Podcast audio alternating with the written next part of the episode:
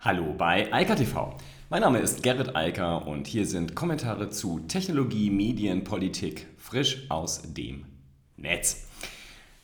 Das Netz, das ist ja eigentlich so oder so dezentral gedacht und in der breitesten Struktur auch sehr dezentral aufgestellt. Gut, es gibt dort halt das Domain Name System, das ist nicht wirklich dezentral, aber der ganze Rest sind ja verschiedene Netze, die zu dem Internet zusammengeschlossen wurden und mit dem Web, erfunden von Tim Berners-Lee, wurde es dann zu einem dezentralen, einer dezentralen Oberfläche, die von jedermann benutzt werden konnte und benutzt wird. Aber in den letzten Jahrzehnten haben halt immer mehr Plattformen dafür gesorgt, dass diese Dezentralität so ein bisschen aufgehoben wurde. Also wenn man wirklich alles oder vieles auf Facebook sehen will, dann muss man bei Facebook angemeldet sein. Das gleiche gilt für Google Docs, für ganz, ganz viele Plattformen, wo man ohne ein Login und ohne eine vorherige Registrierung und ohne allerlei Dinge, die man tut und macht und an Daten übermittelt, nicht wirklich teilnehmen kann. Das ist vor allem in der Hinsicht problematisch, dass man auch nicht von A zu B wechseln kann.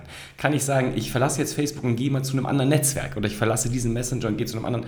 Wobei, das geht doch ziemlich gut, wenn man ein einigermaßen gepflegtes Kontaktverzeichnis hat. So, anyway, das Web hat sich verändert und äh, in den letzten, im letzten Vierteljahrhundert, also muss ich einfach reden, so seit 93 ist es da, jetzt haben wir 2020, äh, das ist eine lange, lange, lange Zeit und die Veränderung ist, glaube ich, auch für jedermann sichtbar. Wir haben neben den Plattformen auch noch die ganze, ganze App-Economy, wir haben ganz viele Sachen, die in Apps direkt stattfinden und äh, wo man ohne das entsprechende Smartphone, die entsprechende App und auch dort wird die entsprechende Registrierung auch nicht dran teilnehmen kann. Das ist insofern zwar immer noch Internettechnologie, aber letztlich vom Web meilenweit entfernt.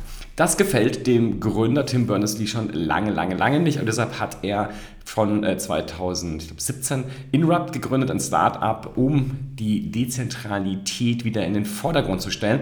Und vor allem geht es ihm darum, die Nutzerdaten wieder in die Hoheit der Nutzer zu verschieben. Also, dass die Daten, die man über sich selbst preisgeben will und die man ja auch aus vielen guten Gründen im Netz speichern möchte, dass man darüber die absolute Hoheit hat und die dann sinnvoll weiterverwenden kann.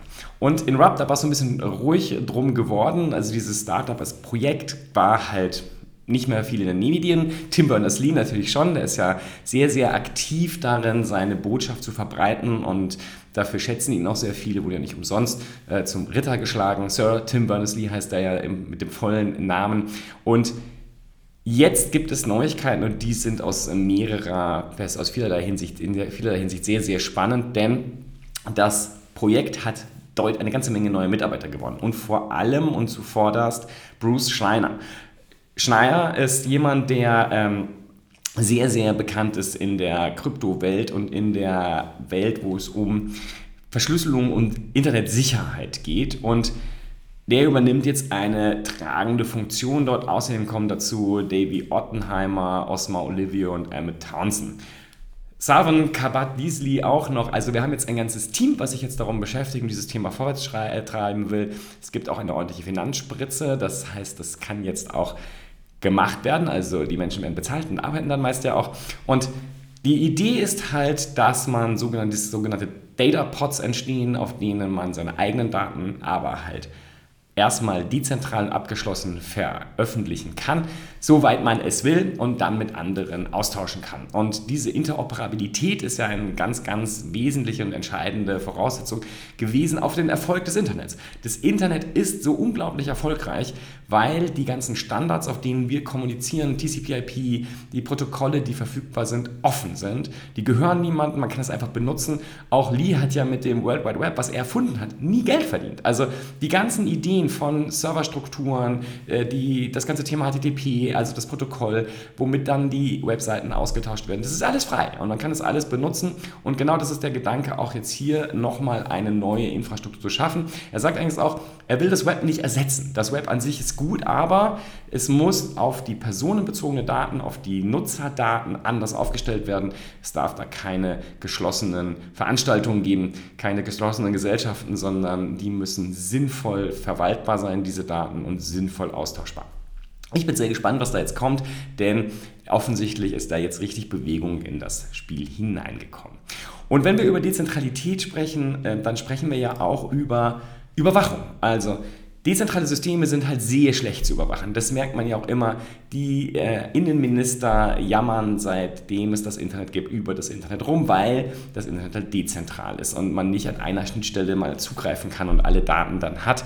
Es ging natürlich so früher in dem Telefonnetz und so viel, viel besser. Diese Zeiten sind vorbei. Obendrauf kommen Verschlüsselung und ähnliche Mechanismen, die es den Sicherheitsbehörden auch noch schwer machen on top. Richtig schwer macht es ihnen aber vor allem, dass sie nicht genug Personal haben, aber das ist ein anderes Thema.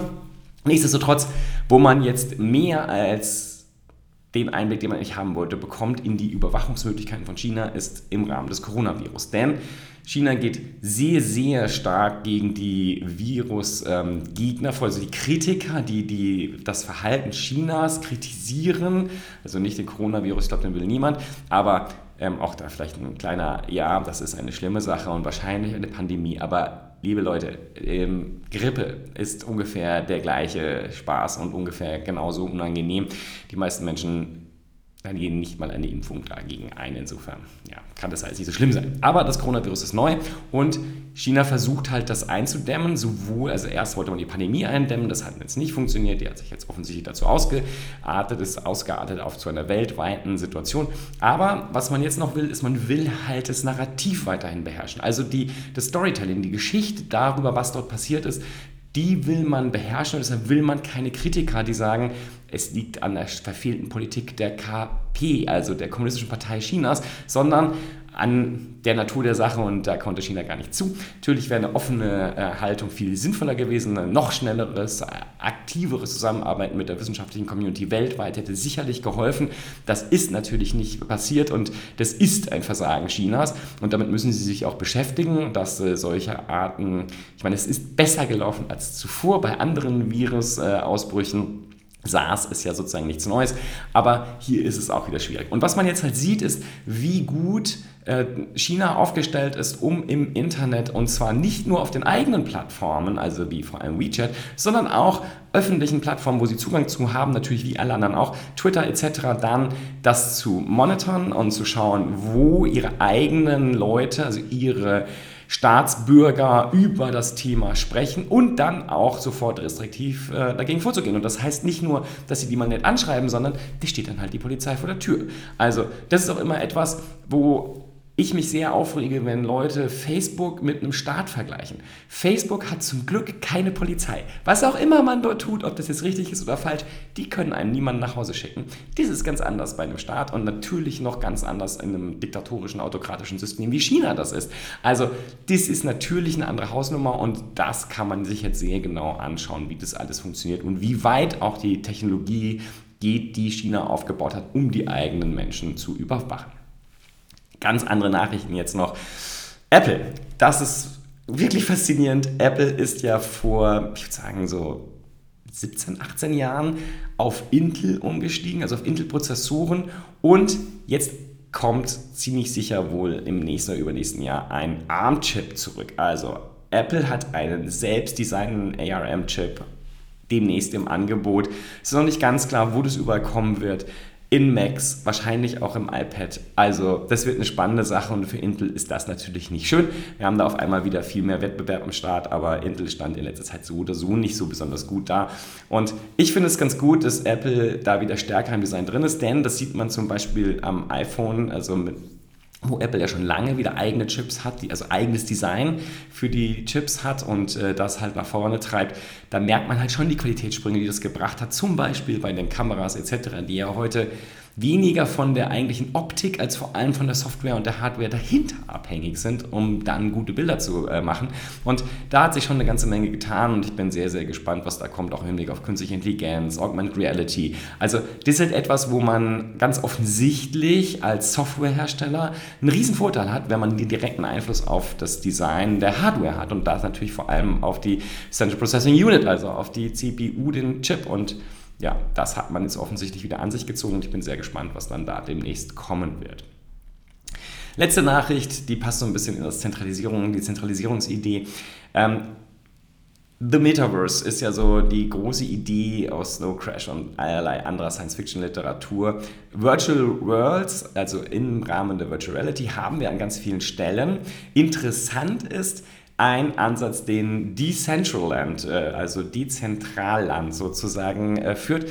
Denn dieses, diese Virtual World basiert auf Ethereum, also auf einer Blockchain und es hat unglaubliche Vorteile, weil das Ganze, die ganzen ähm, Digital Goods, die die Leute dort halt kaufen und dort damit handeln, halt dann absolut nachweisbar sind, inklusive auch den, den, den Ländereien, die man sich virtuell dort kaufen kann.